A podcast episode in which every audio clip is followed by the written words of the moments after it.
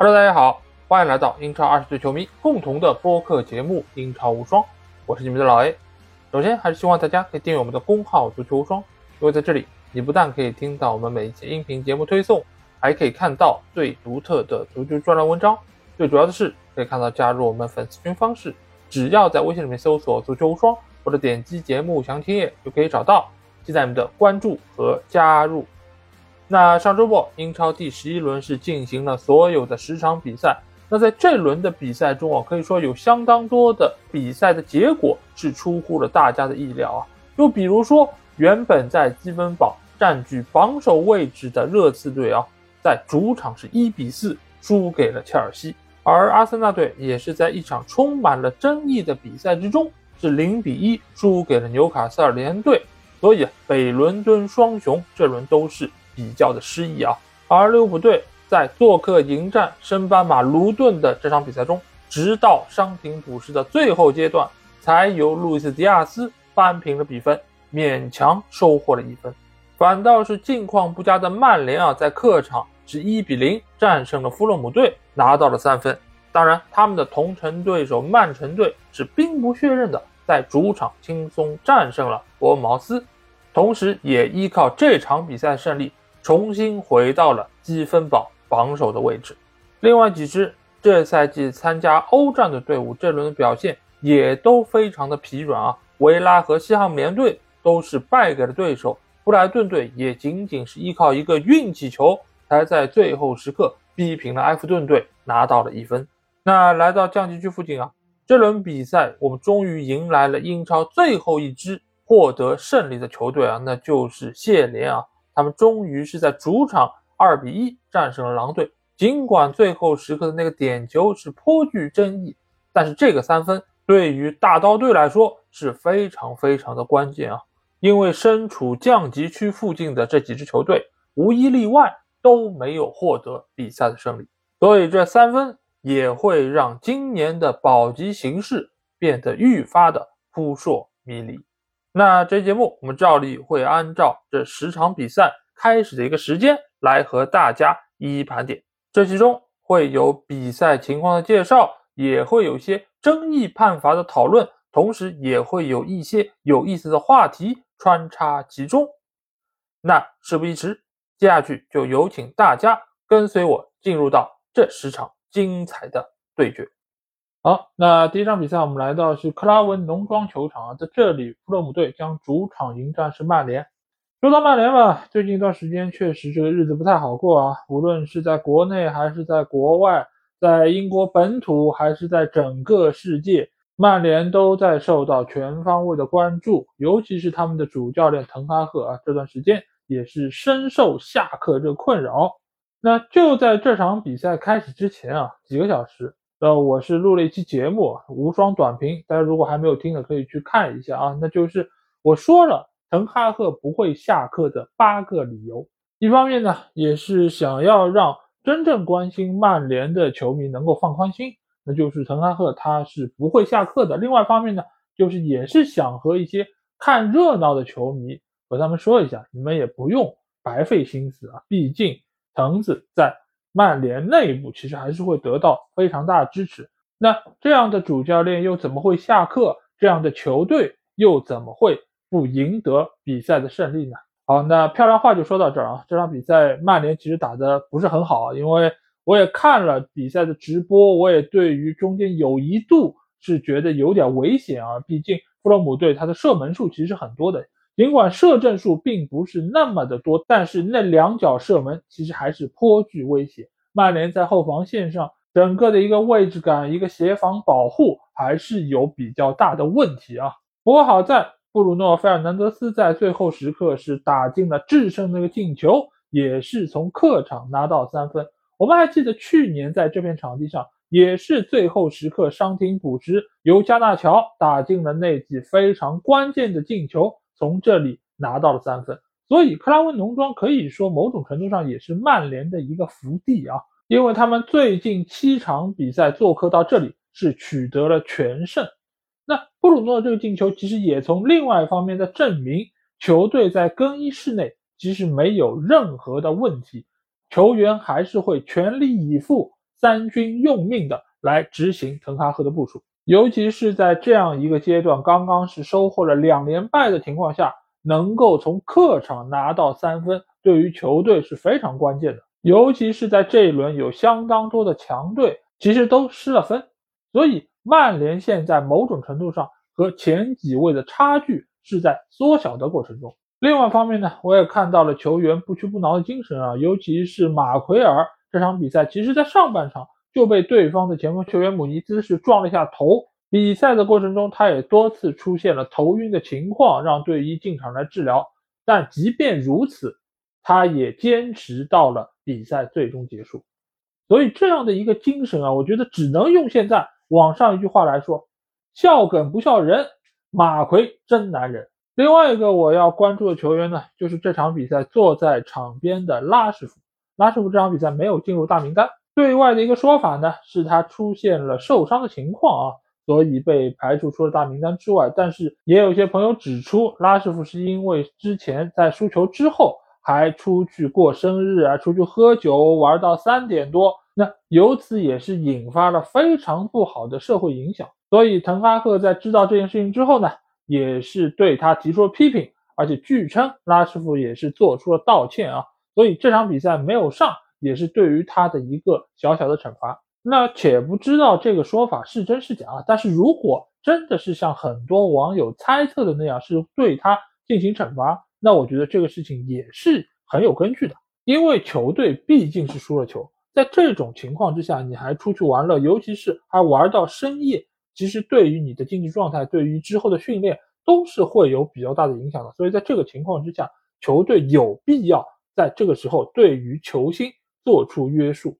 只有对球星做出约束，那对于其他的球员才能够起到警示的作用。这点其实和之前处罚桑乔是一脉相承。我们一直说球场如战场，那如果是这样的话，那球队就是一支军队。那军队的话，你就必须要有严明的纪律，才能够让球队有很好的一个战斗力。所以在这一点上，其实我也有点不明白，为什么现在在我们这边的互联网上有不少的球迷。都对于桑乔被下放这件事情会有这么大的意见？难道一个球队按章办事就这么不可理解吗？大家都认为球员应该凌驾于俱乐部之上吗？滕哈赫在现在球队内部人员如此紧缺的情况下，仍然愿意把拉什福排除出大名单之外，显示出了他的果敢，显示出了他的担当，也显示出了在这样一个关键的时刻。每一个球员都应该全力以赴投入到比赛之中。尽管比赛仍然打得不是很理想，但是拿到三分，这个对于球队来说非常重要。滕哈赫也是获得了一周的呼吸权。那在这个情况之下，他也能够有更加从容的一个心态来面对接下去的几轮比赛。而反观富勒姆队这边啊。这场比赛，他们仍然没有解决好进球得分的问题。无论是先发的姆尼兹，还是替补上场的维尼修斯，其实都不是能够很好解决球队进球问题的球员。全场唯二的两脚射门也都是来自于中场球员，一个是威尔逊，另外一个是帕利尼亚。所以也可见，米特洛维奇离队之后，给予球队的损失确实是非常的巨大。截止到目前为止，球队仅仅是打进了九个进球，是整个英超这个球队中并列第二差的。所以，马尔科西尔瓦如果不能很好的解决这个问题的话，球队将会进一步滑向降级的深渊。不过好在球队在防守端的表现还是相当不错，有帕利尼亚、有莱诺的发挥。所以球队在失球方面还是能够得到相当程度的保证，但是我们也说到过，保级你仅仅依靠防守其实不够的，就和之前伯恩利那一年降级是有类似的地方，就是他们防守可能是整个下半区做的最好的，但是由于不进球，最终他们还是降级了。所以弗洛姆需要尽快想出办法来解决好进球的问题。而曼联的话，下一阶段周中先是要打欧冠，接下去呢？又是周末来面对卢顿啊！现在卢顿不要小看他们，这一轮他们可是逼平了利物浦队哦。那曼联回到老特拉福德球场又会有怎样的发挥呢？到时候滕哈赫又能不能够从那儿继续获得呼吸权呢？我觉得都是未来一个阶段各路球迷都非常关心的。而这个其中可能曼联球迷仅仅只是中间很小的一部分。好，那下场比赛我们来到是 Gtech 社区球场啊，在这里布伦特福德将主场迎战的是西汉姆联队，这也是某种程度上的伦敦德比啊。那这两个球队他们在过往的交战历史上，布伦特福德是占据了一个非常大的优势啊。面对铁锤帮，他们英超是五战五胜啊，是一个绝对意义上的压倒性优势。但是这场比赛其实从场面上来说，并没有那么夸张啊。而且中间一度他们是一比二落后啊，到只是到最后时刻，他们才依靠两个头球将比分反超。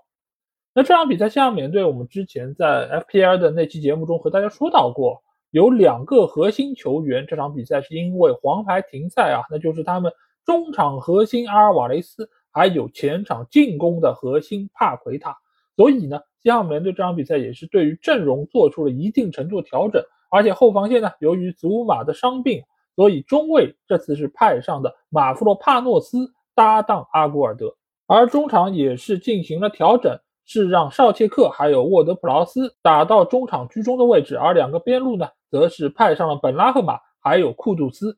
前锋线是双前锋的配置，安东尼奥和贾罗德鲍恩。所以比赛刚开始的那个阶段，其实西汉姆联队对于自己的这套阵容也不是特别的熟悉和了解，因为以往来说他们很少打这样的阵型。而布伦特福德的第一个进球其实也是来源于西汉姆联队后防线上防守的一个混乱，因为这个球原本布伦特福德的传中球已经是要出界了，但是没有想到禁区之内的绍切克可能因为他身高太高，呃，他觉得这个球我还顶得到，所以呢，他比较勉强的起跳把球又顶了回来。但是呢，顶球的这个位置又没有拿捏的特别理想，所以呢，这球并没有顶出危险区域，反倒是直接给到了对手这边。那奥耶卡就毫不客气，轻松把球传给了在禁区之内无人盯防的尼尔莫派。莫派这个球真的是具有里程碑意义啊，因为这个球是他三十五场比赛四十一脚射门四百一十二天之后所取得的第一个进球。真的是可喜可贺啊！不过有意思的是什么？就是他上一个进球啊，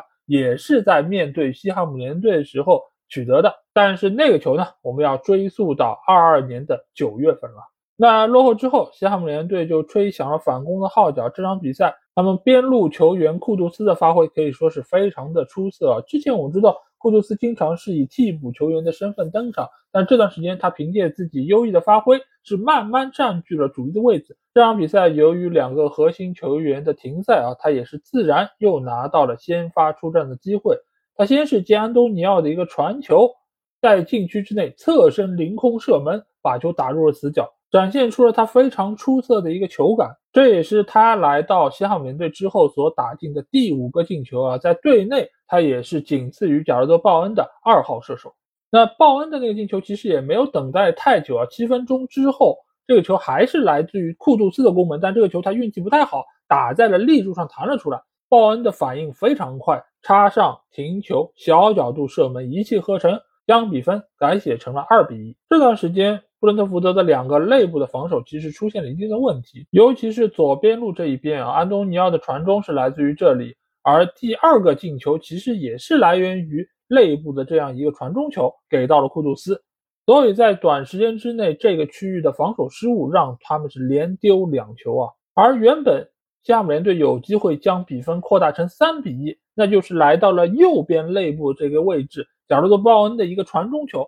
这个球的线路是非常的刁钻，从后卫以及门将的中间穿了过去，来到了后点。只可惜安东尼奥和本拉赫马抢到了同一个点上。安东尼奥是先抢到了点，但是呢，他把球打偏了。原本来说，如果他能够漏给后点的本拉赫马，这个射门的机会会更好，因为整个球的这样一个视野都在他的面前，他能够以更加从容的方式把球打入空门。而且安东尼奥这个球没有打进，或许也是某种程度上受到了本拉赫姆的干扰，所以西汉姆联队也是错过了这么一个黄金的机会。但是这个球一旦错过之后，就再也没有机会来弥补了，因为就在下半场，小蜜蜂是加强了他们的边路起球。而这场比赛我们刚才也说到了，西汉姆联队的中卫组合是一对新的搭档，是来自于希腊的马弗洛帕诺斯搭档的阿古尔德。所以两个球员之间的位置以及配合，其实并没有处在一个非常理想的状态。而且我们过往也说到过，小蜜蜂它这个传中球或者说它这种定位球长传的脚法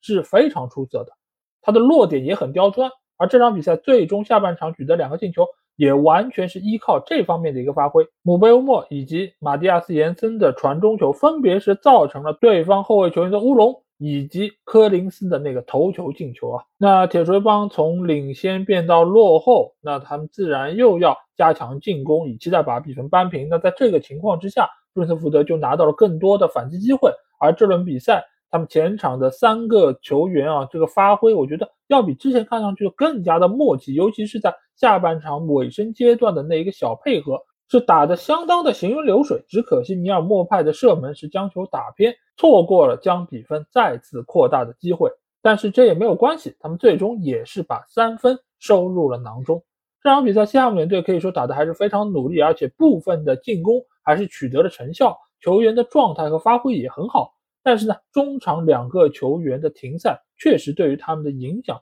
有一点点过于巨大，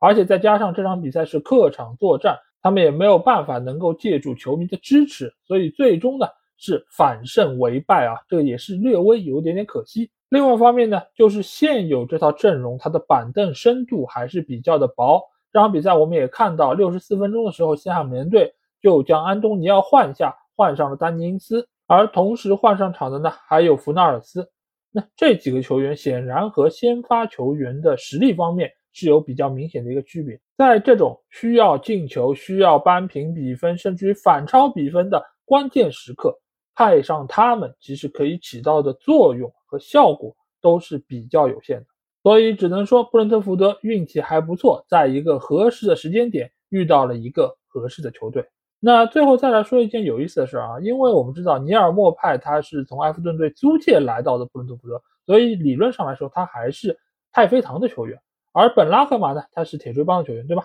那这两个球员呢，过往其实都是布伦特福德出产的非常优秀的一个射手。那在这场比赛中，他们以两种不同的身份重新来到了小蜜蜂的主场进行比赛。尼尔莫派得到了球场的加持，四百多天以来第一个进球产生。而本拉赫马呢，面对空门近在咫尺，却没有办法能够将球打进啊。所以也可以看到。这两个同属为前小蜜蜂的球员，来到这边所遇到的不同境遇啊，有时候你不得不感慨，天意就是如此神奇。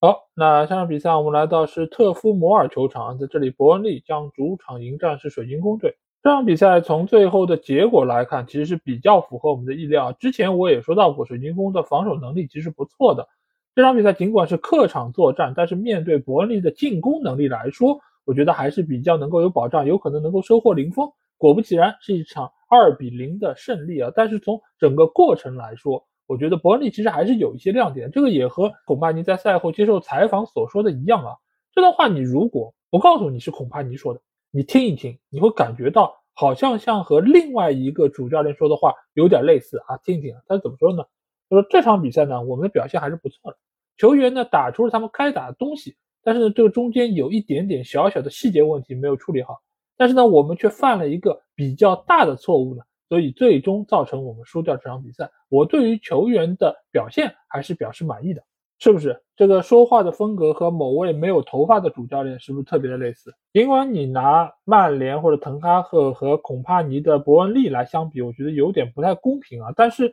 其实两者之间是有类似的地方的。尤其是在进攻方面，两个球队其实现在都遇到了一些瓶颈，那就是球队一定程度上打出了自己的战术套路，但是呢没有办法在最后一下上有所转化。我们在这边可以看到一组数据啊，那就是伯恩利队现在只取得了八个进球，是英超二十个球队里面垫底的第二十位，而他们的射门呢是达到了一百十四脚，也是排名第十八。转化率只有百分之七，排名第十九。预期进球是九点七个，也是排名第十九位。所以你可以发现，伯恩利在进攻方面现在是存在比较大问题的，而且也和上赛季他们在英冠的时候似乎是换了一个队伍。因为上赛季我们知道他们在英冠中是拿到了超过一百个积分，他们也是进球最多、失球最少的球队。但是来到英超，突然之间就像失去了射门区，这到底是什么回事呢？一方面当然是由于英冠和英超之间的区别过于巨大，另一方面呢，就是恐怕你对于这样的一个环境还是没有充分的适应。尽管战术套路是打出来了一些，这场比赛他们也有不少的射门机会，预期进球也是超过了一个，但是最终没有任何一个球员站出来能够转化这下射门，这也就是为什么他们的转化率只有百分之七。而反观水晶宫队，其实他们并没有比伯恩利拿到多少好的机会，但是这支球队他的比赛经验要丰富很多。比如说水晶宫打进的第一个进球，我们就可以看到，其实不是个机会，对吧？乔丹阿尤是抢断了对方后卫拜尔的一个脚下球之后下底传中，施罗普打空门得手。这个球你可以看出，完全就是拜尔和阿尤之间的一个对决。一个 A 开头的朋友战胜了一个 B 开头的朋友，而且阿尤的两个原地转身直接是把拜尔给晃晕了。这种情况你要放在其他的英超球队中是很难看到的。你可能由于你的体系防守问题出现漏洞，对吧？但是你在单防方面，你依靠身体来说，你是不太可能会被晃晕的。而且你遇到一个稍微有点比赛经验的球员，这种时候你宁愿上手拉倒他，你也不能让他过去。而这个球一丢，就意味着伯恩利在接下去的比赛中就会全面陷入到被动之中。真的，我觉得这个比赛就和曼联之前的比赛是一样的，就是你如果先丢球，你的阵线就要往上提，那身后就会留下更多的空当给对手打反击。而在这个情况之下，你就更容易丢第二个球。尽管伯恩利队的第二个丢球是到伤停补时的时候才出现的，而且起因是因为本方的防守队员大脚开的不够远，被。水晶宫队把球断下来，但其实主要的原因还是因为阵线压得过于靠上，后防线上比较的空虚，给到了水晶宫一个反击的机会。那最终他们的左边后卫米切尔是铁树开花啊！上一场比赛中我们说到，尼尔莫派是四百一十二天之后取得了一个进球，而米切尔上一个联赛进球是多少天之前？你们知道是九百零二天之前。所以尼尔莫派如果进球之后是要出去喝一杯。那米切尔真的要出去吃一顿大餐了，这对他来说是一个非常大的意外的褒奖啊！那这个进球的产生也是正式宣告这场比赛伯恩利的失利。那伯恩利在来到英超之后啊，这个已经是他们主场的六连败了，这个也是创造了英格兰顶级联赛历史上的一个记录。所以现在伯恩利队的一个局面也是非常的凶险啊！他们现在仅积四分啊，是位列倒数第二，仅仅是因为比谢联队是多了两个净胜球。而下一轮他们将会去客场挑战阿森纳，这个对于球队来说几乎又是事先预定了一场失利啊！而对于水晶宫，我相信很多朋友或许都没有想到，他们是现在整个英超联赛之中。零分场次最多的球队，甚至于是要超过了阿森纳、曼城、利物浦等等这些球队，也可见霍太公调教防守真的是有一手。而且球队在拿下这场比赛胜利之后，也是悄无声的就已经来到了积分榜的上半区，看看谁还敢在这里小看真伦敦之王的实力。好，那上场比赛我们来的是古迪逊公园球场，在这里，埃弗顿将主场迎战是布莱顿队。之前我们和大家说到过，布莱顿队最近一段时间的战绩并不是很理想啊，他们是最近四轮已经不胜了。这场比赛最终他们也是一比一战平了埃弗顿队，所以已经是五轮不胜。而且他们还缔造了一个记录是什么呢？就是连续十四场比赛又有进球又有丢球，所以说明现在这个球队进攻方面或许还可以。但是在防守方面，真的是和我们印象中的布莱顿队有比较大的一个区别。这个问题其实我在本轮解说这场比赛的时候也说到过了，就是布莱顿队他的中场两个核心球员麦卡利斯特还有凯塞多的离去，在一时之间还找不到球员能够来填补他们的空白。我们总是以为这个球队可以花小钱办大事儿，用很便宜的价格找到合适的替代者。但是不是每一次都会成功，而且不是每一次都能够立竿见影取得成效。这场比赛球队其实你会发现会有很明显的一个前后脱节的问题，后场把球控下来，因为他们是打传控战术的，所以你会发现球队的控球率一直很高，百分之八十。这场比赛八对二，但是最后的结果呢，其实并不是很理想，因为球很难能够导到自己的前场，给到伊万弗格森，或者说给到三球王等等。尤其是上半场的右边路埃丁加这一侧，他根本拿到球之后都没有机会可以来到底线有传中球的机会，每每受到对方包夹的情况之下就开始回传。那这种情况的出现，就意味着你在场上空有球权，而没有办法对于对手有很实际的打击。而且我们也可以看到，埃弗顿队现在三条线的位置是非常紧凑的。肖戴奇，我们总说他在调教防守方面是相当有一手的。这个从这场比赛我们就能够看出一些端倪。而且随着卡尔维特卢因的回归，球队在进攻方面现在打的也是越来越有起色。尤其是他和杜库雷之间的这个传跑配合，是能够很有效的拉开对手防线的。他们两个进攻球员面对对方三后卫的这么一个体系，其实是能够做到游刃有余的。而且后上跟进的麦克尼尔也有相当不错的带球能力，另外一侧的哈里森，他的突击能力也很强，再加上他们的两个后腰球员，这场比赛派的是加纳还有盖耶，那盖耶有不错的防守能力覆盖面，而加纳呢又有相当不错的由守转攻能力，所以他们能够在中场形成围剿的情况之下迅速发动反击，那这个对于布莱顿队的压力就会变得非常巨大，在比赛刚开始那个阶段。其实范黑克的这个区域其实出现了比较大的一个防守问题。这个防守问题其实不单单出在他的防守上，而是出在后腰位置的保护上。因为一开场我们看到杜库雷是拿到了一个射门机会，这个球是被对方门将威尔布鲁根扑出，但是仅仅几分钟之后，埃弗顿队的那个进球就产生了。这是来自于米克连科的两连击，这个射门的位置和杜库雷的那个球是一模一样，同样也是在范黑克的区域。同样也是面对范黑克的射门，但是在这个情况之下，范黑克没有任何的办法。这个责任我觉得要出在整个防守体系的缺失之上。当然，米克连科最终那个球会打进，是因为这个射门打在了邓克的脚上之后有一个折射变向，弹进了死角。所以邓克对于这件事情其实他也有话要说：我真的是冤枉的，我就是一个背锅的。但是锅既然已经扣下来了，那你就得给背着。而且有机会的话，你还得想方设法去赎这个罪。那之后呢？邓克就向我们诠释什么叫一个全能的中后卫。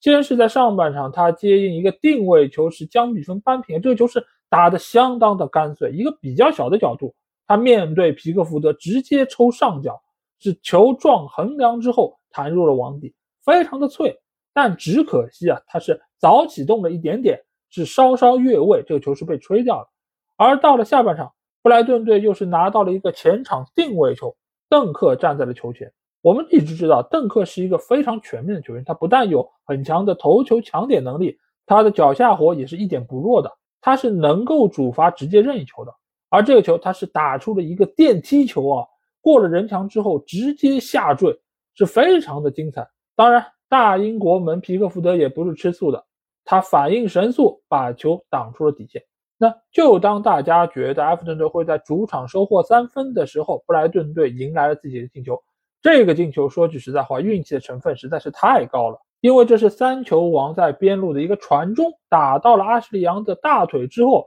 发生了偏转，越过了皮克福德的头顶之后进了球门。你让他再打一百次，我跟你说，你都弹不出这个效果。但是这个球就是这么产生的。你如果真的要给这个球画一个责任的话，我觉得第一个责任要说到为什么三球王的周围没有人去盯防他，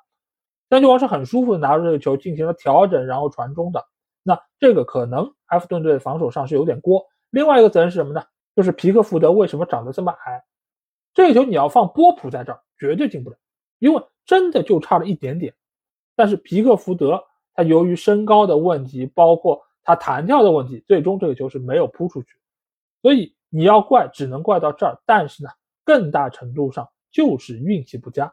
肖恩戴奇在这场比赛中的工作，我个人觉得已经是做得非常出色了。他完全掌控住了场上的局面，尽管控球率只有百分之二十，但是从场面上，从各方面的一个克制程度上，我觉得埃弗顿已经是打出了这个赛季他们最佳的一个发挥和表现。如果能够保持这样的一个竞争力，那他们未来是很有可能来到积分榜上半区的，而布莱顿队现在他们的问题还是比较严重，因为毕竟他们下周还有欧战的任务，球员也面临着体能问题、状态问题以及配合问题，所以德泽尔比在未来一段时间的工作其实还是非常的多。但或许这也就是布莱顿这样的球队所要面对的一个考验吧，就是他们每每遇到自己有出色的球员被培养出来，就会被其他豪门球队挖墙脚。尽管你手里捏着钱，但是你要再买到这种水准的球员，你要再买到能够适应球队体系的球员，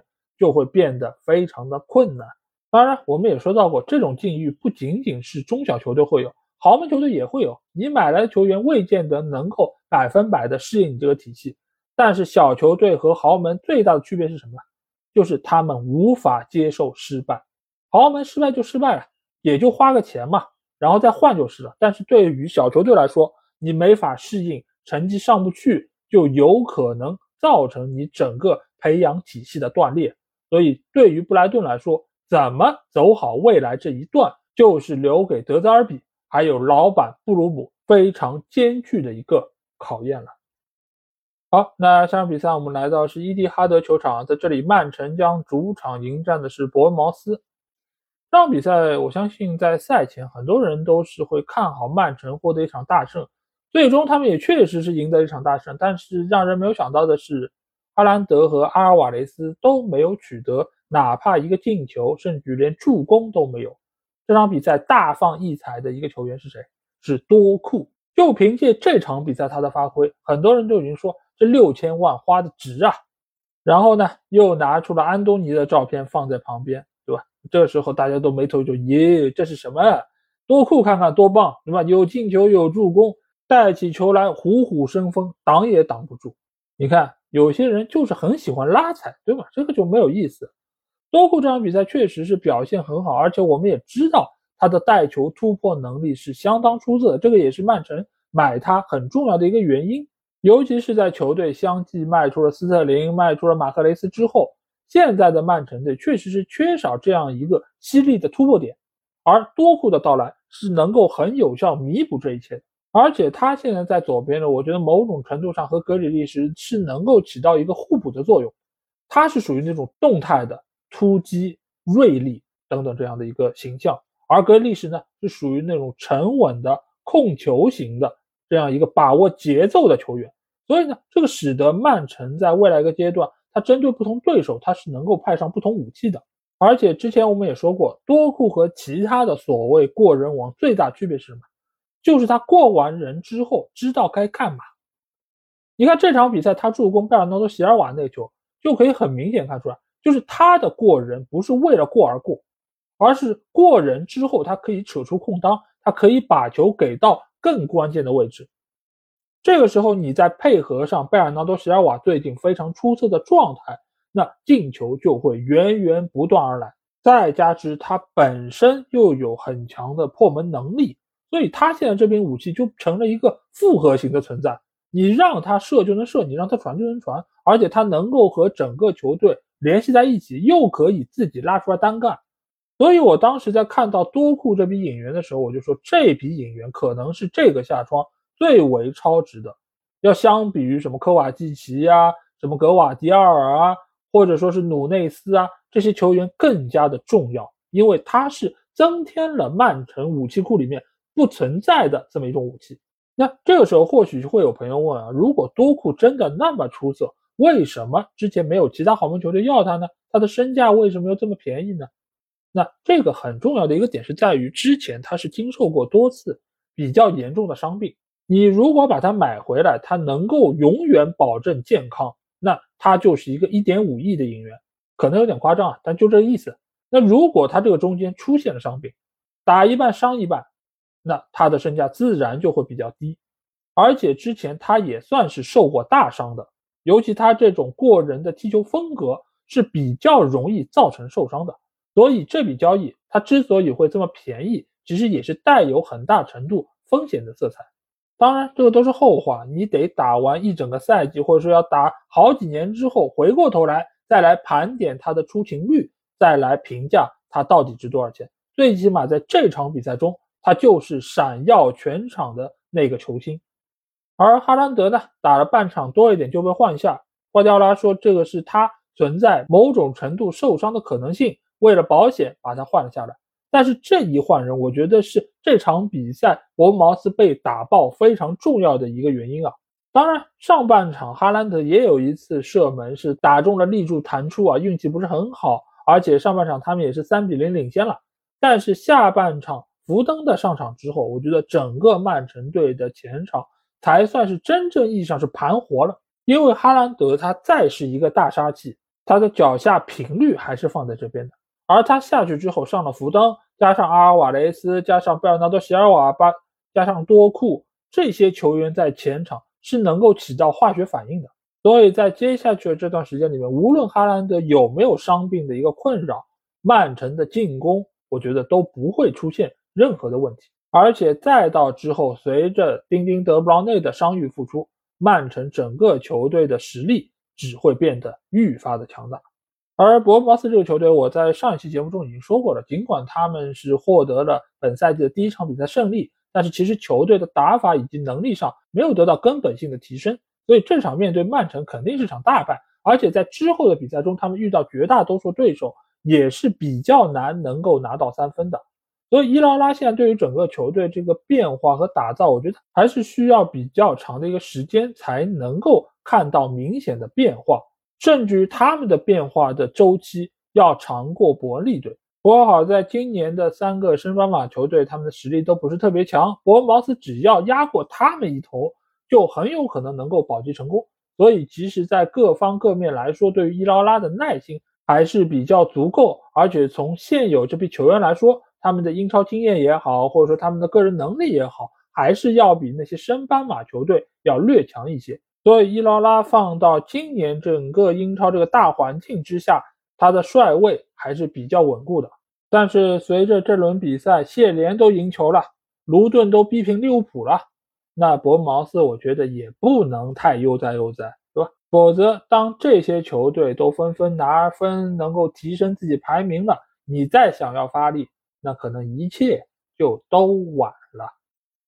好，那下场比赛我们来到是布拉摩尔象球场，在这里谢联将主场迎战是狼队。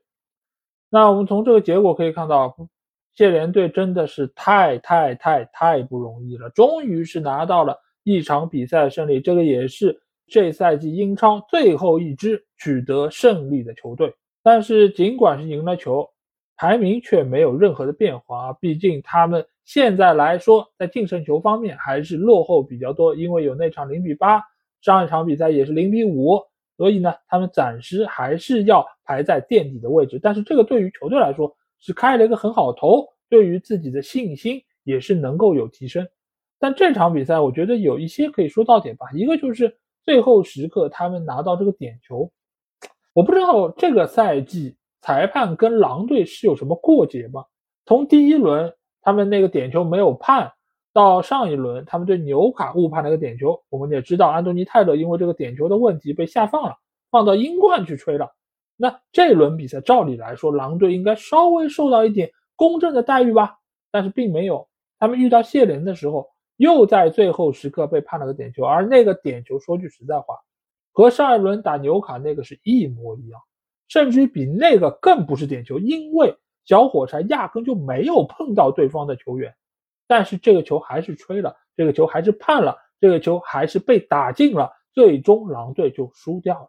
我真的不知道狼队赛后会不会去上诉啊？或者最起码加里奥尼尔也应该跟阿特塔一样，对吧？我就在那边放狠话，我说太 embarrassing 了，从来没有见过这种事情，what a shame！就算在 China 等等等等这些国家都是没有见到过的。当然，他要这么说也没人听，对吗？你又不是阿森纳队，你也不是阿特塔，你只是加里奥尼尔，所以呢，人微言轻，或许就只能活该你倒霉。但是你知道，我们节目，我老 A 是一个非常有正义感的人，对吧？遇到不公平的事儿，你家里奥尼尔不说，我就代替你说一说，对吧？我要替你鸣个不平。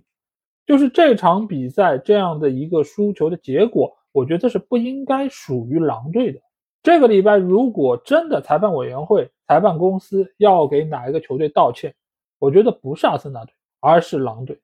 而且这个道歉要连着前面几件事儿一块儿道。那你不能把安东尼泰勒下放英冠了，你就没有一个道歉给到受害者。而且就堂而皇之的觉得这件事儿就跟没发生过一样就过了。你管教你手下的裁判没问题啊，但是你不能屡教而不改吧？所以我看到这个场面的时候，我真的挺生气的。我觉得狼队踢得非常努力，加里奥尼尔过来执教也非常不容易，对吗？洛佩特吉在赛季开始之前离开了球队，奥尼尔只有一周多一点的时间来和球队进行磨合，把球队慢慢带出了一个样子，进攻和防守端都有模有样了。但是你在判罚上面却给予了他们这么大的障碍，我觉得作为一个第三方的球迷，我都有点看不下去了。更何况这场比赛，狼队其实内部也是出现了比较大的问题啊，就是他们的内托上轮比赛受伤，而且会伤缺相当长的一段时间。所以这场比赛呢，我们也看到所有的球员都踢得非常的努力。在对方的阿彻打进一脚世界波之后，狼队并没有放弃，他们不断的在寻求属于自己进球，直到第八十九分钟，他们将比分扳平，他们觉得能够从这里带走一分了。没有想到，在第一百分钟。被判了这样一个点球，我觉得从上到下他们内心都是不忿的，就是凭啥呀？这个才是真正意义上所谓偷走了一场比赛的胜利，到手的一分没有了。说实话，这场比赛两个球队其实踢的都不怎么样，都不怎么样。所以其实握手言和是一个最为公平合理的结果。那如果最后时刻真的丢了个球输了比赛，我相信狼队也无话可说，自己防守没做好，对吧？但是用这种方式。让狼队收获一场失利，尽管球队不至于说现在就进入到降级区，对吧？因为球队前一段时间打得非常不错，而且他们也从曼城那薅来了三分，而且在这场比赛失利之前，球队已经是五轮不败了，整个拿分的一个势头是相当不错的。没有想到，倒在切联这儿戛然而止。那下一阶段，你看一下他们的对手，热刺、阿森纳。球队想要再顺利的拿分就比较难了，所以这件事儿我觉得看一下后续的一个报道吧。当然也有可能这种球队也不会有什么报道，最起码在我们这儿我估计是比较难看到。或许我去看一下外媒会有怎样的一些看法吧。那谢联拿到这三分确实对他们来说非常宝贵，而且下一阶段呢，他们也会打的是布莱顿啊、伯恩茅斯啊、伯恩利啊这三个球队里面，最起码有两个球队都是和他们。有直接保级竞争关系的，那如果能够借此机会能够拿到比较多的分数，他们是有可能直接跳出降级区的。所以这个三分或许对于他们来说也是有相当强的一个激励作用。同时呢，他们锋线位置上的阿彻这场比赛那个进球非常漂亮，也可以看出来他最近这个状态其实还是相当不错的。而且他的这脚射门啊，也是谢联在过去两百分钟的英超比赛中第一脚射正。这个事儿吧，你如果从一个比较消极的方面来看，说明这个球队进攻真的挺糟糕的，对吗？都没有射正。但你如果从一个积极正面的态度来看，对吧？我们充满正能量的看法来看呢，就说明球队现在向好发展，对吧？迎来了第一脚射正，取得了第一脚进球，后面依靠点球又打进了第二个进球，所以球队已经是触底反弹了。所以下一阶段的发挥或许会比现在有更大程度的提升吧。所以在这里呢，也是希望谢联能够加油，不要辜负了狼队为此付出的代价。好，那下场比赛我们来到的是圣詹姆斯公园球场，在这里纽卡将主场迎战是阿森纳队。那这场比赛的一个基本情况，包括中间的一些争议的判罚，我们都在上一期的付费节目中和大家进行了讨论啊。所以大家如果想了解那场比赛的一些情况，以及我对于那些判罚的看法，大家可以移步到那边去进行收听。那在这边呢，我想和大家来探讨另外一个问题啊，这个问题其实也是在这一周受到了非常大的一个关注啊，尤其是在本轮的另外一场比赛结束之后，也是得到了很大程度的讨论，那就是 VAR。VAR 的出现啊，其实是很大程度上减少了。所谓的争议判罚，但是你会发现另外一个点是什么？就是在减少争议判罚的情况之下，似乎各方对于他的看法变得更加的对立和极端，而且现在也得到了更大程度的讨论，就是说是不是还要继续存有 VAR？那既然是个好东西，为什么会在现在得到这么多的非议呢？我觉得有以下几个问题啊，一个问题呢就是比较的费时。比如说这轮比赛，热刺对切尔西那场比赛，前前后后补时补了二十多分钟。这中间很重要的一个原因就是 VAR 在不断的确认有没有越位，有没有手球，这个球有没有犯规，是应该给黄牌还是给红牌。这个中间确实是因为流程的问题，因为程序的问题，耗费了太多的时间，同时也是把这个比赛切割的支离破碎。这个对于观赛者来说，这个感受是非常糟糕的。但是这个中间又有另外一个矛盾，就是你如果不去 check。不去反复的斟酌，那你又怎么能够保证这个判罚是接近真相的呢？尽管有很多人说啊，你现在反复 check 也不能保证完全正确，那同时你又破坏了比赛的完整性，那这样真的好吗？那这个问题其实就牵涉到 VR 到底多大程度上提升了比赛的准确率？似乎从球迷的角度上来看，并没有提升太多。但是其实从我以往这么长时间看球的感受上来说，我觉得 VR 的存在确实是减少了很多的争议。以往没有那么多争议，很大程度上就是没有一个清晰的设备能够让你了解到，比如说越没越位，越了多少，这个线滑没滑，甚至于早年间连球进没进球门这个事儿都要拿来讨论。大家还记得六六年世界杯英格兰拿到冠军的那关键的进球吗？到现在为止，还在有人争论这个球到底进了还是没进。但是你现在有了鹰眼，有了 VAR，有了划线等等这些设备之后，让普通的球迷都能看清楚这个到底是犯规没犯规、越位没越位等等，都更清楚、明晰的放在这边。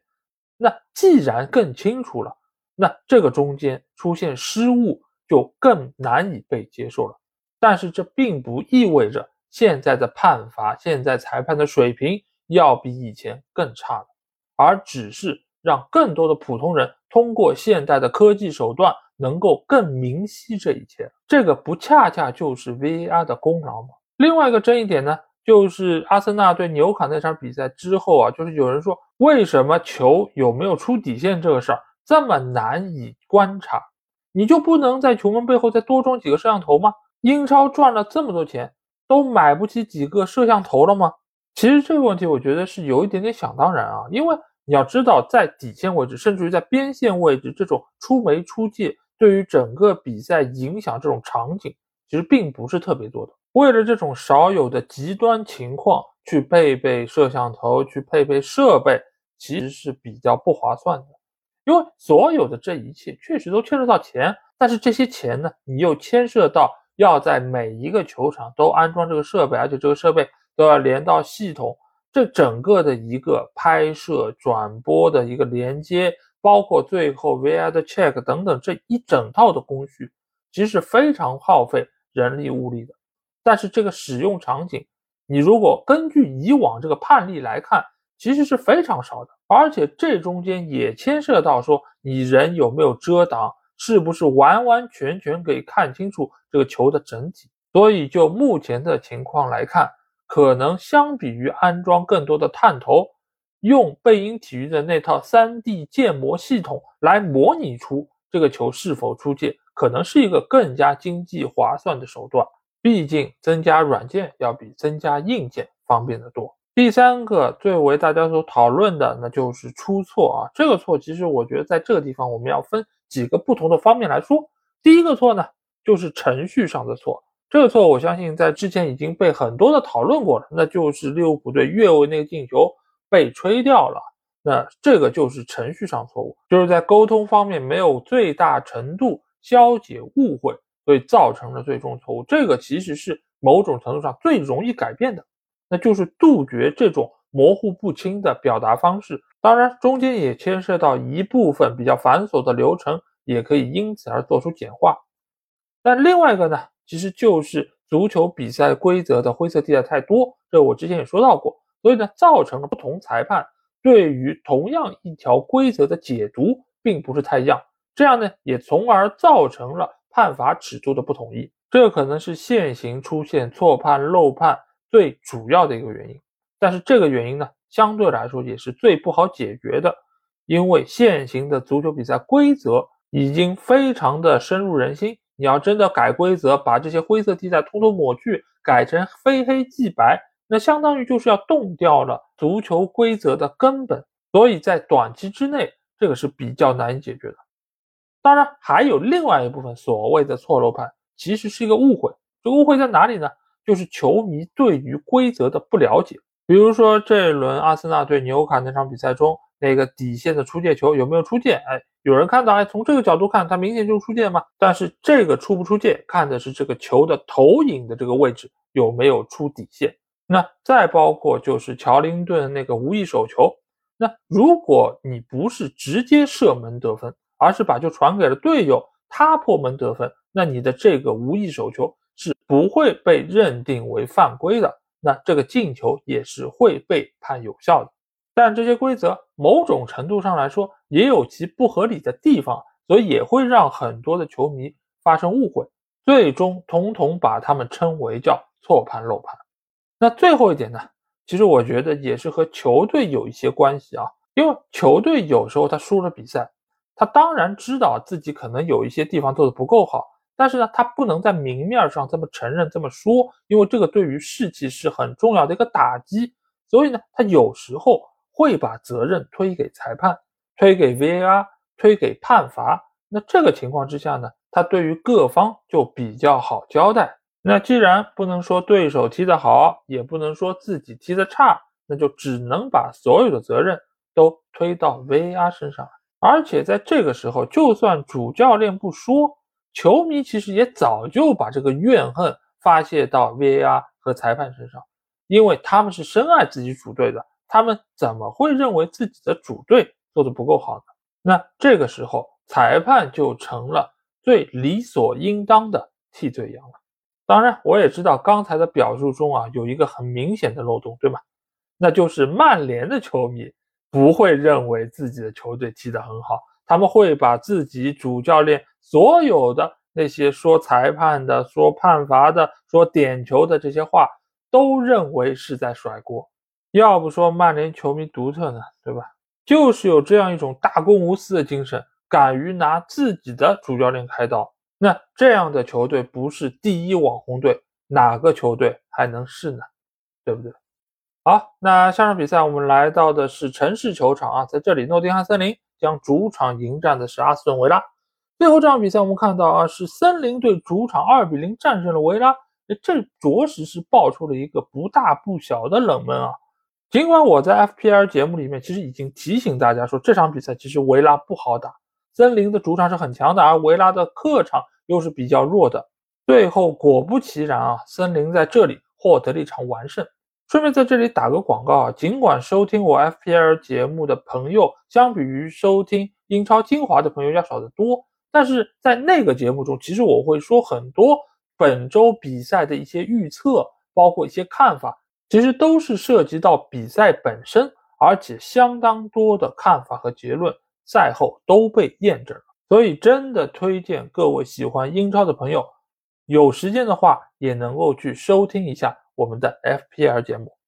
好，那说回到这场比赛啊，到底森林是赢在了哪里，能够战胜？最近一段时间状态非常良好的维拉呢，很重要的一点啊，就是诺丁汉森林很好的利用了维拉队高位的这么一个打法。维拉之所以他们的打法能够屡屡奏效，进攻手段如此丰富，进球数如此多，很重要的一点就是埃梅里这套打法。这个打法呢，就是让自己的后防线落位尽量高，这样的话是压缩整个的球场的空间，制造局部的人数优势。而森林队这场比赛，他们很有效的利用这一点，尤其是利用了两个边后卫球员助攻所留下的身后的空档。他们从两翼，其实这场比赛是打了非常多次的直传球来打穿对方的防线。那在这个情况之下，当然对手由于落位比较高，很多球都会造成诺丁汉森林的越位。但是这种手法尽管成功率比较低，但是你一旦打成一次，你的效果会非常的好。所以，我们也能够由此知道，史蒂夫·库珀的数学应该是不错，因为他把这笔账算得明明白白。当然，森林队的第一个进球也是非常的关键，因为这个早早取得的进球，也让维拉队在之后的比赛之中必须全力以赴，把阵线继续往上提。但是，这个进球其实某种程度上是一个意外啊，因为托夫洛这个球，你可以看得出来，他并不是完完全全要传给埃纳的。在传出来这一刻，埃纳其实离禁区还非常的远，但只是在这个区域，维拉队没有球员来进行布防，所以才让埃纳拿到了这个球，并且在外围射出了一脚非常漂亮的贴地斩。这个贴地斩能出来，也是因为在这个位置没有球员来布防，没有人去干扰他，也由此可以看出，最起码在这次进攻之中，维拉队的防守是缺失的。那在这一刻，森林队取得领先了。那他们怎么做呢？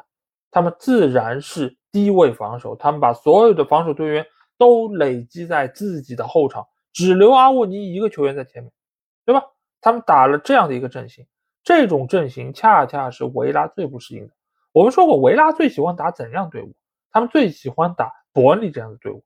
就是也跟你打高位，然后维拉就可以发挥他们。几个速度快球员的优势，也可以发挥沃兹金斯的冲击力等等。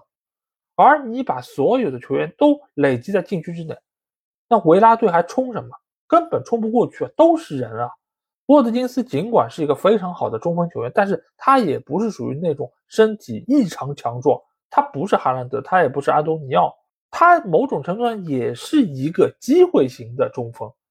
所以在面对对方这样的防守铁桶的时候，他的优势也就发挥不出来了，同时也就因为森林队的密集防守，迫使维拉队需要把更多的兵力投入到进攻之中，所以也让他们的防线愈发的靠前，森林队也由此获得了几次不错的机会。那就在双方进行拉锯的这个过程里面，森林队又依靠远射打进了一个进球，就是曼加拉的那个远射，对吧？但是没有想到啊。我们的亚星奖得主大马丁居然出现了一个如此愚蠢的失误，他在扑球的时候出现了手型的错误，这个球高高弹起之后弹地直接弹进了球门，这对于门将来说是一个非常非常业余的失误，但是没有想到却发生在了世界杯冠军门将的身上。当时转播镜头也很坏啊，给了他一个近景啊，是一个特写。我们也可以从他的脸上看出一丝尴尬，真的蛮尴尬的。甚至于他的这次失误能够被当做一个笑料，永远被同行提及，就如同当年董路做的那件事儿一样。那森林队两球在手啊，这个优势就更加明显，他们的低位的防守就愈发的体现效果。那维拉队也确实没有太多办法，所以这场比赛最终呢，维拉以一个百分之七十三的控球率输掉了比赛。史蒂夫·库珀在这场比赛中的技战术可以说是取得了完胜啊，同时也是把吉布斯·怀特还有安兰加等等这些球员的速度优势发挥了出来。但是森林队其实还是有一些遗憾的啊，那就是他们的前场球员多明戈斯这场比赛其实是拿到了不少机会。但是他却一一错失啊！这个也不知道是不是他面对自己阿根廷同胞大马丁是有点不忍心下手。但现实就是，如果他的把握机会能力能够再出色一点，这场比赛可能维拉的失利会来得更加惨痛一些。那这场比赛其实也是给维拉敲响了个警钟，就是他们这套打法确实很犀利，确实也非常的出色，但是并不是毫无破绽。而且在看到森林队吃到甜头之后，会有越来越多的球队来效仿。那埃梅里又能拿出怎样的一个进攻手段和套路来破解这一切呢？毕竟以前的维拉大家觉得没有那么强，就是一个中下游的队伍，大家可能还会拉出来和你对攻。但是现在的维拉，人人都知道埃梅里是个好教练，球队实力很强，那就会有越来越多球队他们会低位防守。他们愿意龟缩，我就打的难看了。就算在主场，我也可以这么干。但是赢球才是硬道理。所以艾梅丽如果解决不好这个问题，或许会给他们之后的比赛带来越来越多的困难。再加之他们在客场比赛的一个疲软，那都是影响他们最终拿分、取得好成绩很重要的一些方面啊。所以这场比赛维拉最终失利，或许并不是一件坏事儿。也可以给球队敲响一个警钟，那就是想要在英超更进一步，球队还有非常多可以提高的地方。好，那下场比赛我们来到的是肯尼尔沃斯路球场，在这里卢顿将主场迎战是利物浦队。这场比赛在开打之前，我相信很多朋友都会觉得轻轻松松啊，利物浦这么强的攻击力，面对卢顿那还不是手拿把攥？萨拉赫帽子戏法，努涅斯梅开二度，再有几个替补球员上来，对吧？最好让路易斯迪亚斯进几个球来安慰一下他，毕竟对吧？他的父亲最近被劫持，尽管现在好像听到消息说是绑匪已经同意是要把他放出来啊，他们好像说是还挺有大局观的，说哦，路易斯迪亚斯是民族英雄，我们怎么可以绑架他的父亲？我呸！但不管怎么说，他的父亲能够得以释放，对于所有人来说都是一个好消息啊。但是这场比赛对于利物浦来说，好消息真的不算多。但是路易斯·迪亚斯的进球肯定算是好消息之一。只是吧，这个进球有点来得太晚了，到最后时刻才扳平了比分，才勉强从这个建在社区里的球场拿走了一分。那这场比赛利物浦。到底是发生了什么呢？其实利物浦很多方面做的都挺不错的，他们创造了海量的绝佳机会，只可惜众多球员都没有把握住。这里我并不想单指努涅斯，努涅斯当然是错失了一些机会，尤其是萨拉赫助攻他的那一个那个球，不夸张的说，如果以后天下足球评选十佳奶奶球，我觉得这个球应该是其中之一。确实是很离谱，但是这场比赛有离谱发挥的，并不仅仅只有努涅斯一个人。整个利物浦队其实这场比赛状态都不好，格拉芬贝赫、哈克波其实都浪费过一些机会。那这个机会为什么会浪费？我觉得情况并不完全一样。努涅斯，我觉得他是有点紧张。他为什么紧张呢？他其实又是在心态上出现一些失衡。他觉得来到这里，我应该是要进球的。但是呢，在第一个、第二个射门没有打进之后，他的内心其实就出现了紧张。他对于每一次的机会出现，他对于每一脚球其实都格外的注意了。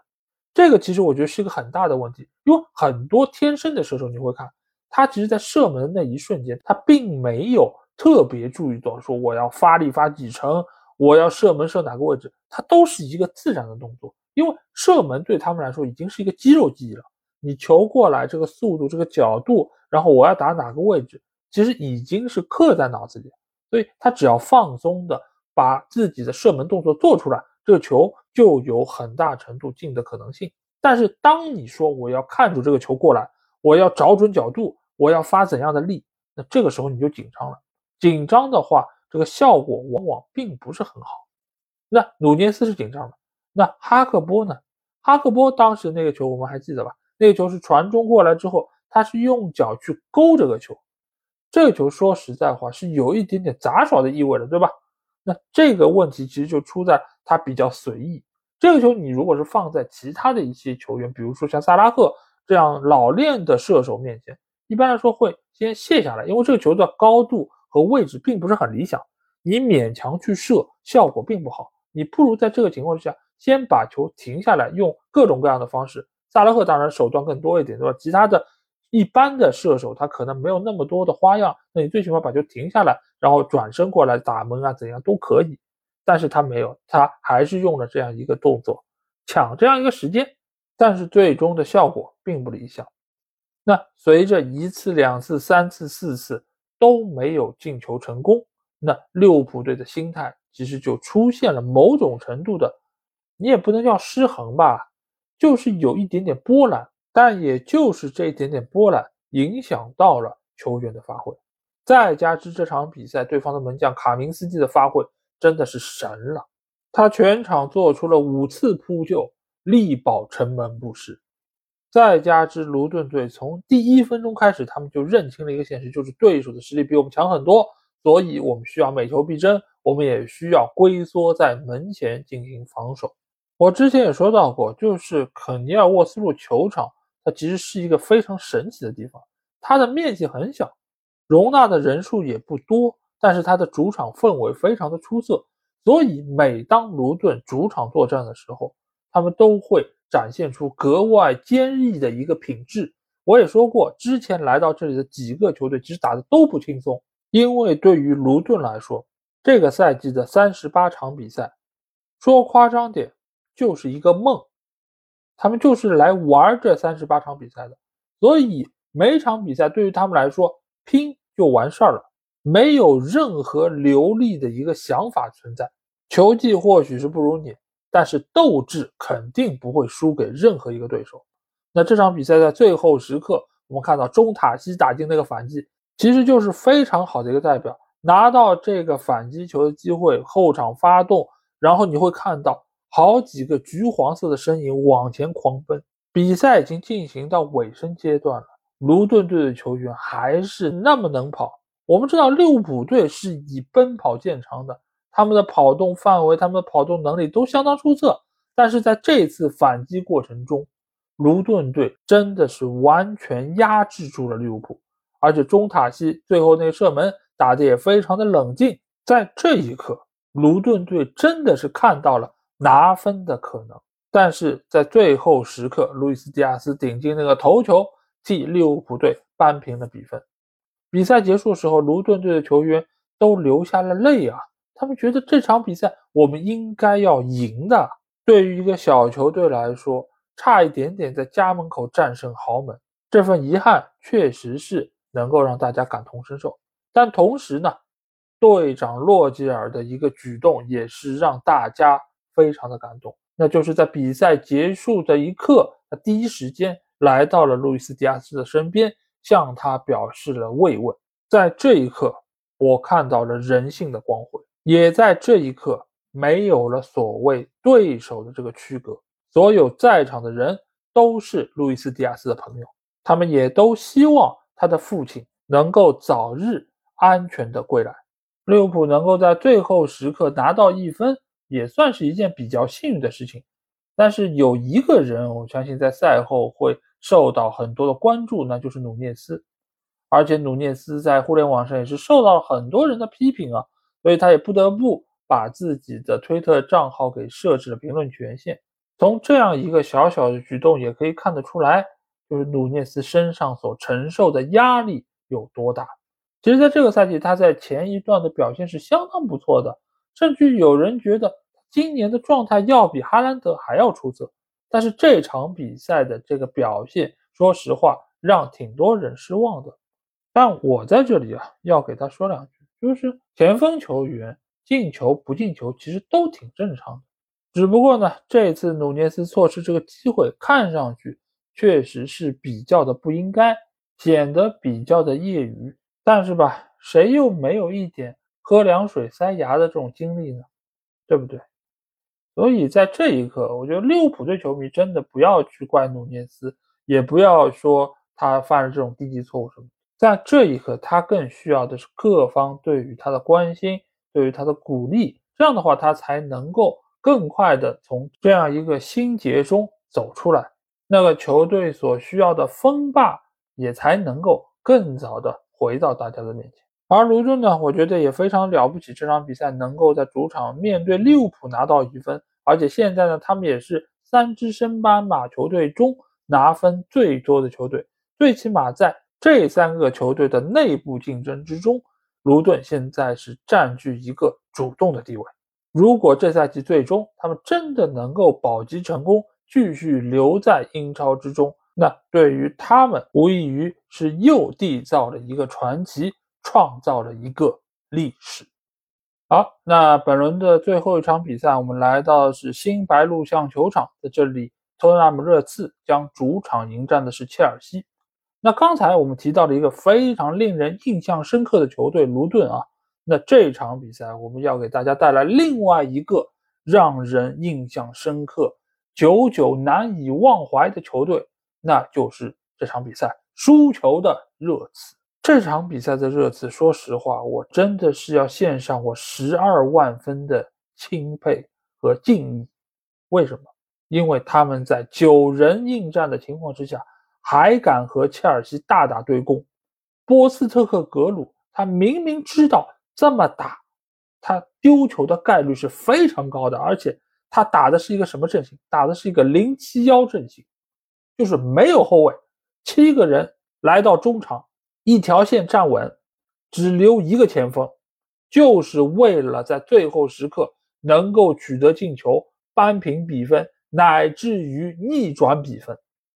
对于他来说，输一个和输三个没有任何区别，在这一刻就是要赢，就是要进球。所以，在我心目中，波斯特克格鲁就是真男人。这个时候，我真的不是要去拉踩些谁，有很多优秀的教练，他们确实为了成绩，他们确实为了球队有更好的一个积分排名，他们采取了一些更狗的、更保守的方式来打比赛，这是他们选择，没问题。球迷愿意看也行，但是从我一个中立球迷的态度来说。我觉得波斯特克格鲁是我更加钦佩的一类人，他所率领球队打出这个内容是能够让我继续深爱足球的理由。尽管这场比赛之后，他们有两个球员吃到了红牌，他们的后防核心范德芬也是因伤退场，将会休养很长一段时间。但是无论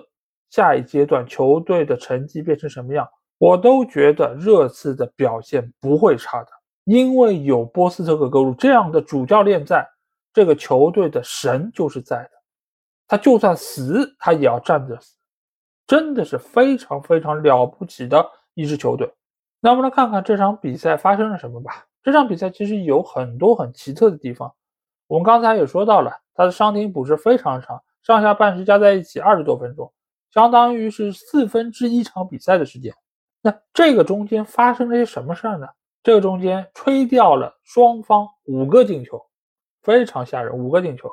对吧？孙兴民的一个，斯特林的一个，凯塞多的一个，杰克逊的一个，还有戴尔的一个。这中间呢，四个是因为越位啊，这个没有任何的问题，对吧？划线啊什么的，这次都非常及时。那这里要来和大家讨论一下，就是斯特林的那个手球进球。这个球，如果大家听过我之前节目的，应该知道啊，就是因为我有一期是着重说过各种。手球的一个情况，哪些是犯规，哪些不犯规，我单独还剪出来啊，做成了视频，放在了各个平台网站上，B 站什么都有。大家如果有兴趣，可以去翻看一下。那个里面其实就明确说到过，像斯特林这样的，就是在你破门之前有无意手球发生的情况，那这个手球是会被判犯规的。所以我们也可以很明显的看到，他的手确实是触到球，而且下一刻。他就把球打进了网窝，所以这个球被吹掉是非常合情合理的。那除了有五个被吹掉进球之外呢？这场比赛热刺还有三个球员是下场了，其中两个是拿到红牌的，另外一个呢是因伤下场的范德芬。那这场比赛罗梅罗的那个红牌其实又在赛后引起了一些争议啊，但是我相信在经过了上一次热刺对利物浦那场比赛赛后的讨论之后。这个问题应该不是一个问题了，就是这种动作，他铲到球了吗？铲到球了，但是铲到球就意味着不是红牌吗？不是的，你做出这个动作，你铲到球的同时，你也把对手铲倒了，而且这个动作是明明白白、结结实实的踩在了恩佐的脚踝上，那这就是一个危险动作，而危险动作就是直红，没有任何的讨价还价的理由。最起码在英超是这样的一个尺度，而这样的一个判罚也和去年胖虎的那个红牌，也和今年柯蒂斯琼斯的那个红牌是一模一样的，所以这个标准很统一。奥利弗判罚点很对，而且因为这个动作，他也是判给了切尔西一个点球，这个也是符合规则的。而乌多吉的那两张黄牌，我个人觉得也是有理有据啊。尽管第一张黄牌，我个人觉得出红牌。也是可以的，因为他毕竟是双脚离地蹬向了斯特林。你要说他是一个危险动作，一点问题都没有。但是裁判呢手下留情了，或许也是念到他没有完全蹬到斯特林，所以给一张黄牌警告一下。但是没有想到下半场他又是有一个严重的犯规，那吃到第二张黄牌被罚下场。那范德芬呢就比较不幸了啊，他也是跑到一半的情况之下。摸着自己大腿这个位置，他显然是肌肉拉伤了。那这个我们也想到上一轮狼队的内托也是同样的这个跑动的方向，也是同样的这样一个捂大腿的动作。那这种伤势就是会需要比较长的时间来恢复的。那整场比赛，其实我个人觉得切尔西打的并不是很理想，尽管他们进了四个球，这四个球其中最后两个球都是在伤停补时的最后阶段才打进的，也就是说，在比赛进行到第九十三分钟的时候，比分仍然是二比一，热刺仍然有扳平比分的可能性，他们也一直在为此做出努力，而切尔西在干什么呢？那个上演帽子戏法的杰克逊在不断的浪费机会，尽管这场比赛切尔西的 xG 是达到了四个，他们最终也是打进了四个，你会觉得他们把握机会能力还可以。但是如果你看了这场比赛，热刺给他们创造了怎样的机会，怎样的打反击的机会，怎样单刀的机会，这么多机会的情况之下，你居然只打进了四个球，说实在话，真的是挺糟糕的，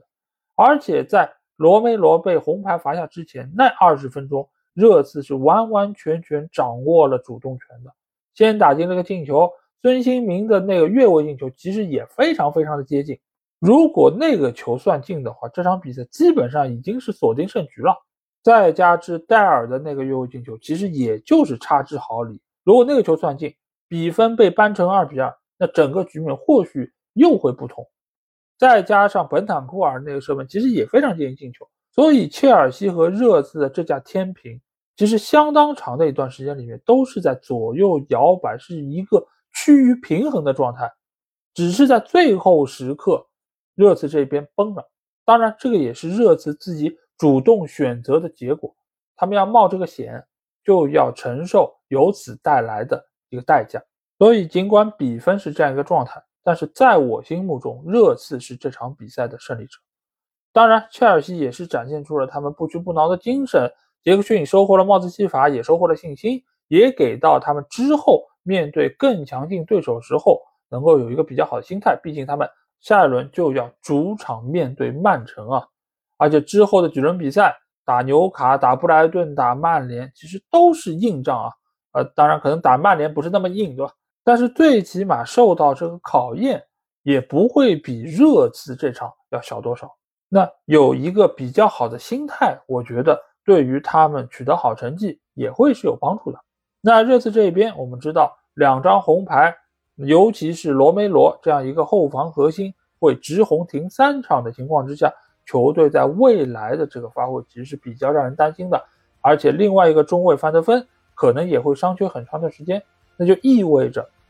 戴尔又将披挂上阵。曼联的马奎尔真男人已经证明了自己，那戴尔在这个时候，我觉得也是时候站出来，展现出你男人的这一面。当然，热刺在后防线上最后的依靠就是他们的门将维卡里奥，他的发挥真的是太出色了。这场比赛如果不是他，可能比分真的是惨不忍睹。所以未来几轮他的发挥。将决定球队最终的一个成绩将会是如何。